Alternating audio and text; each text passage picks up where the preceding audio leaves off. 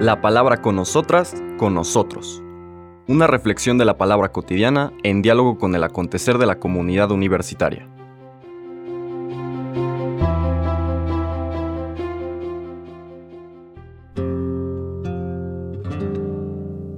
Hola, buenos días. Bienvenidas, bienvenidos a la palabra con nosotras, con nosotros.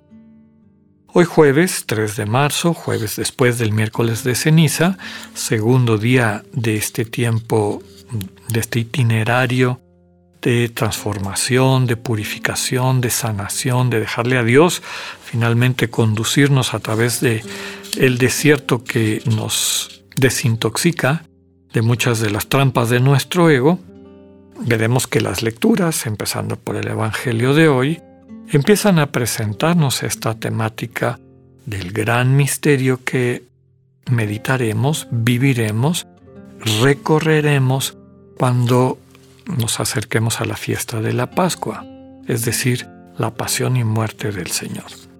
Y por eso para este jueves, segundo día de la cuaresma, la liturgia nos propone una lectura del Evangelio de San Lucas, lo que es conocido como el primer anuncio de la pasión. Lo encontramos en el capítulo 9, versículos 22 al 25. En aquel tiempo Jesús dijo a sus discípulos, Es necesario que el Hijo del Hombre sufra mucho, que sea rechazado por los ancianos, los sumos sacerdotes y los escribas, que sea entregado a la muerte y que resucite al tercer día. Luego, dirigiéndose a la multitud, les dijo, si alguno quiere acompañarme, que no se busque a sí mismo, que tome su cruz de cada día y me siga. Pues el que quiera conservar para sí mismo su vida, la perderá, pero el que la pierda por mi causa, ese la encontrará. En efecto, ¿de qué le sirve al hombre ganar todo el mundo si se pierde a sí mismo o se destruye? Palabra del Señor. Este primer anuncio de la pasión y las consecuencias del seguimiento de Jesús la encontramos en los distintos evangelios casi siempre después de aquella pregunta que hemos dicho en varias ocasiones, que es el parteaguas de la vida pública del Señor Jesús en todos los evangelios sinópticos. ¿Por qué el parteaguas? Porque es el momento en que a la pregunta expresa del Señor a sus discípulos, ¿Ustedes quién dicen que soy yo? O sea, ya les preguntó primero, ¿quién dice la gente que soy yo?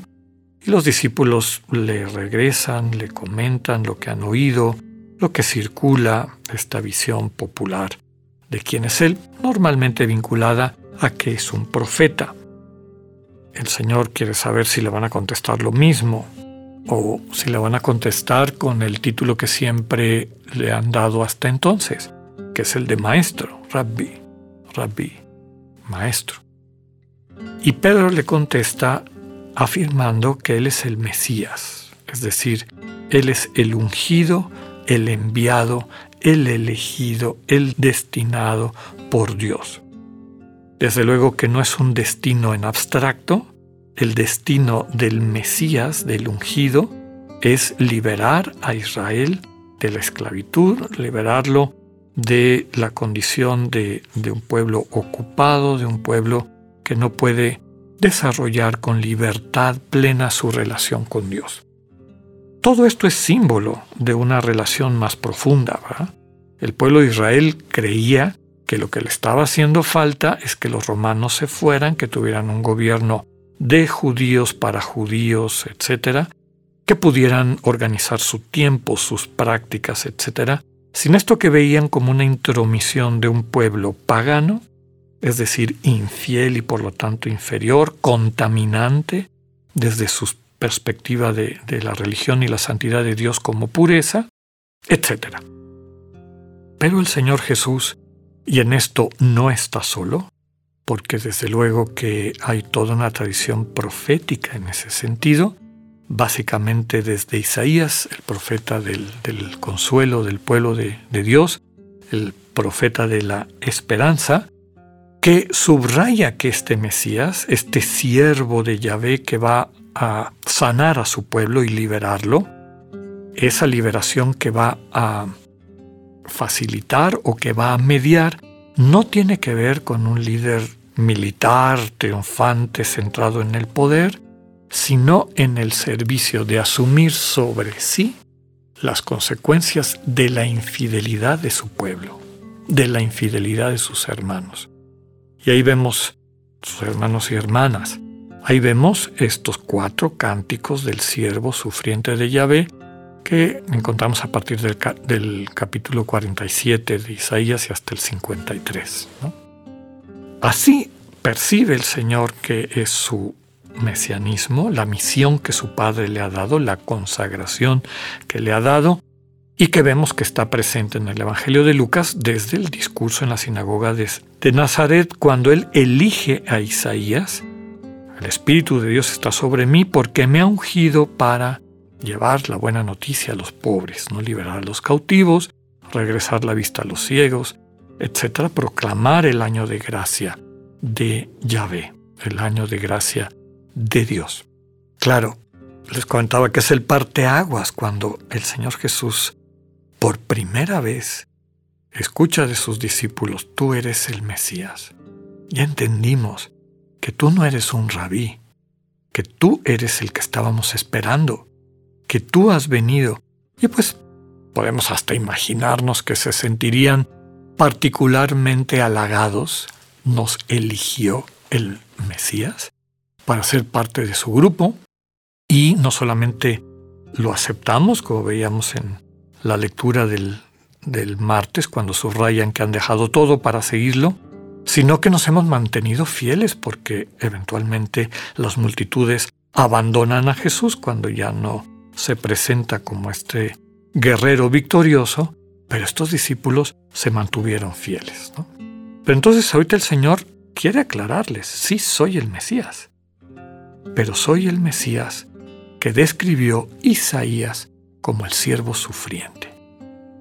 Y este siervo sufriente va a ser maltratado no por los extranjeros, no por los que normalmente se ven como eh, la fuente o el origen de, este mal para el pueblo de Israel, sino de las autoridades religiosas centrales, es decir, de quienes dirigen al pueblo y se aseguran de que no se, de que no se salga de sus prácticas para no perder su identidad, desde luego, pero para no perder la alianza con Yahvé.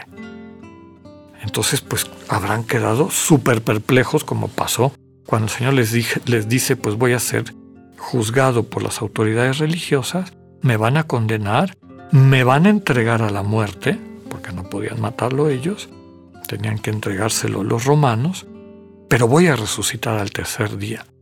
Sin ese último mensaje no tendría sentido lo anterior, realmente sería un absurdo. Pero lo que está diciendo el, Señor Jesús es el mensaje completo de los textos del siervo sufriente de Yahvé. Porque si bien pasa a través de ese sufrimiento este varón de dolores, que no esconde su cara a los escupitajos ni a las bofetadas, que asume sobre sí las heridas de su pueblo para sanarlo, finalmente es elevado por su Padre, por Yahvé, a la vida plena. Es decir, la última palabra la tiene Dios y eh, queda claro con esta restitución y señorío, pero señorío sustentado en el amor que recibe su siervo sufriente, su siervo que asume sobre sí el sufrimiento de sus hermanos y hermanas. Después viene esta petición o invitación. Si alguno quiere acompañarme, es decir, si alguno quiere tomar parte en esta misión de sanar a su pueblo a través de el testimonio del amor encarnado, que deje de buscarse a sí mismo, es decir, que deje de alimentar a su ego, tome su cruz de cada día Recordemos que la cruz es símbolo del amor hasta las últimas consecuencias. Por lo tanto, la frase es, asuma su vocación de amor hasta las últimas consecuencias y venga conmigo, me siga.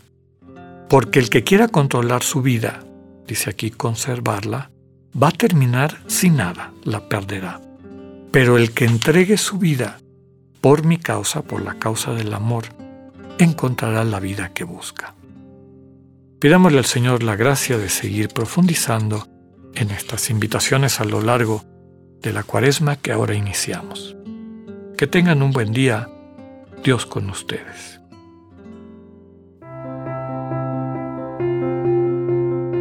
Acabamos de escuchar el mensaje del Padre Alexander Satirka. Escúchalo de lunes a viernes a las 8.45 de la mañana por radiveroleón.com o a través de nuestra app gratuita para iOS y Android. Radivero León, no todo está dicho.